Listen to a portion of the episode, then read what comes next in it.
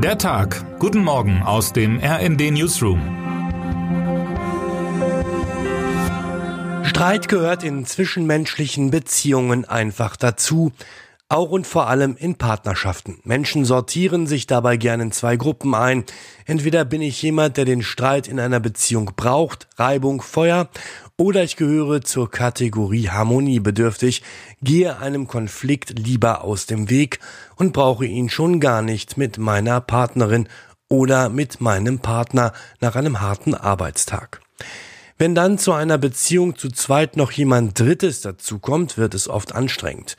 Ob unter Kenntnis des Partners, der Partnerin oder nicht, für viele Deutsche ist in einer Dreierpartnerschaft eine Partei zu viel dabei. Monogame Partnerschaften machen glücklicher nur 11 Prozent der in einer Zweierbeziehung lebenden Menschen sind unglücklich. Personen in einer offenen oder polygamen Beziehung sind doppelt so oft unglücklich. Das zeigt eine Auswertung. Befragt wurden mehr als 11.000 Menschen in allen 28 EU-Staaten wohl aber nicht die verantwortlichen Koalitionärinnen und Koalitionäre in der Berliner Ampel. Dass Berlin eigentlich ein gutes Pflaster ist, um sich mal wild auszuprobieren, darüber wurden bereits etliche Texte verfasst und Bücher veröffentlicht. Warum also auch in der Politik nicht mal alte Muster verlassen und Neues wagen? Was in der jüngeren Geschichte der Bundesrepublik immer ein Spiel zu zweit war, ist seit der letzten Bundestagswahl ein Dreier. Nur eben kein flotter, sondern vielmehr ein toxischer. Modern und agil sollte es wirken, dass man sich eben jetzt zu dritt einig das Land nach vorn bringt und dabei auch noch bei sich selbst bleibt. Geklappt hat davon nichts. Zerreißprobe auf offener Bühne. Seit Rote, Grüne und Gelbe sich das Ja-Wort gegeben haben, steht der eine Partner dem anderen im Weg. Die Beziehungsprobleme im kleinen, intimen Kreise klären, nicht so der Stil der Ampelkoalition. Lieber wird die Zerreißprobe auf offener Bühne ausgetragen. Das bewusste Leaken, um dem Vertrauen in der Regierung zu schaden, warf Bundeswirtschaftsminister Habeck in einem TV-Interview seinem Citrus-Partner FDP vor. Dessen Silberrücken und Bundestagsvize Wolfgang Kubicki kam im Zuge der Auseinandersetzung mit seinen Lieblingsgrünen nicht umhin, einen Habeck-Putin-Vergleich zu ziehen. Und die gute alte regierungserfahrene SPD steht belehrend zwischen den Stühlen.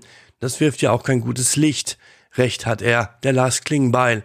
Unter Anschuldigungen und Sticheleien im Ampeldreier eben zum guten Ton gehören, haben sie sich in den letzten Monaten gehäuft. Mein Kollege Sebastian Scheffel hat Ihnen die zehn gemeinsten Sticheleien der Ampelkoalition zusammengefasst.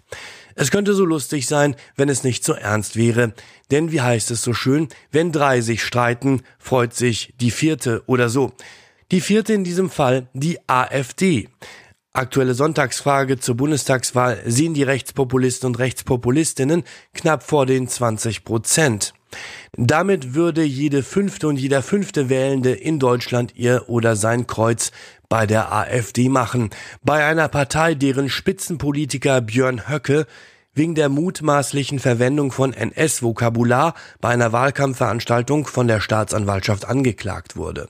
Noch dramatischer sind die Zahlen in Ostdeutschland. Dort ist die AfD in Umfragen mittlerweile stärkste Kraft. Und wem hat sie diesen Erfolg zu verdanken?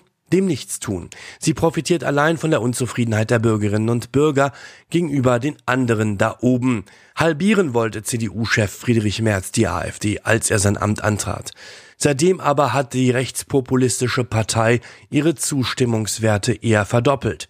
Merz Strategie, den Populisten mit Populismus die Wählerinnen und Wähler zu mopsen, ging nach hinten los. Aber welche Strategien können helfen gegen das Erstarken der AfD? Meine Kollegen Jan Sternberg und Jan-Philipp Kluber haben sechs Ideen, wie es gehen könnte. Termine des Tages. Am Sonntag endet der 38. Deutsche Evangelische Kirchentag in Nürnberg. Um 10 Uhr geht der Schlussgottesdienst über die Bühne, ehe es um 12 Uhr eine Abschlusspressekonferenz geben wird. Um 15.30 Uhr startet der letzte Spieltag der Handball-Bundesliga-Saison. Der THW Kiel kann sich bei Frisch auf Göppingen zum deutschen Meister krönen. Verfolger SC Magdeburg ist bei der HSG Wetzlar gefordert. Wer heute wichtig wird. Am Sonntag um 14.30 Uhr trifft Novak Djokovic im Finale der French Open auf Kaspar Rüth und kann das Turnier zum dritten Mal in seiner Karriere gewinnen. Sein norwegischer Gegner, der im Halbfinale gegen Alexander Zverev gewann, will dem großen Favoriten aber ein Bein stellen.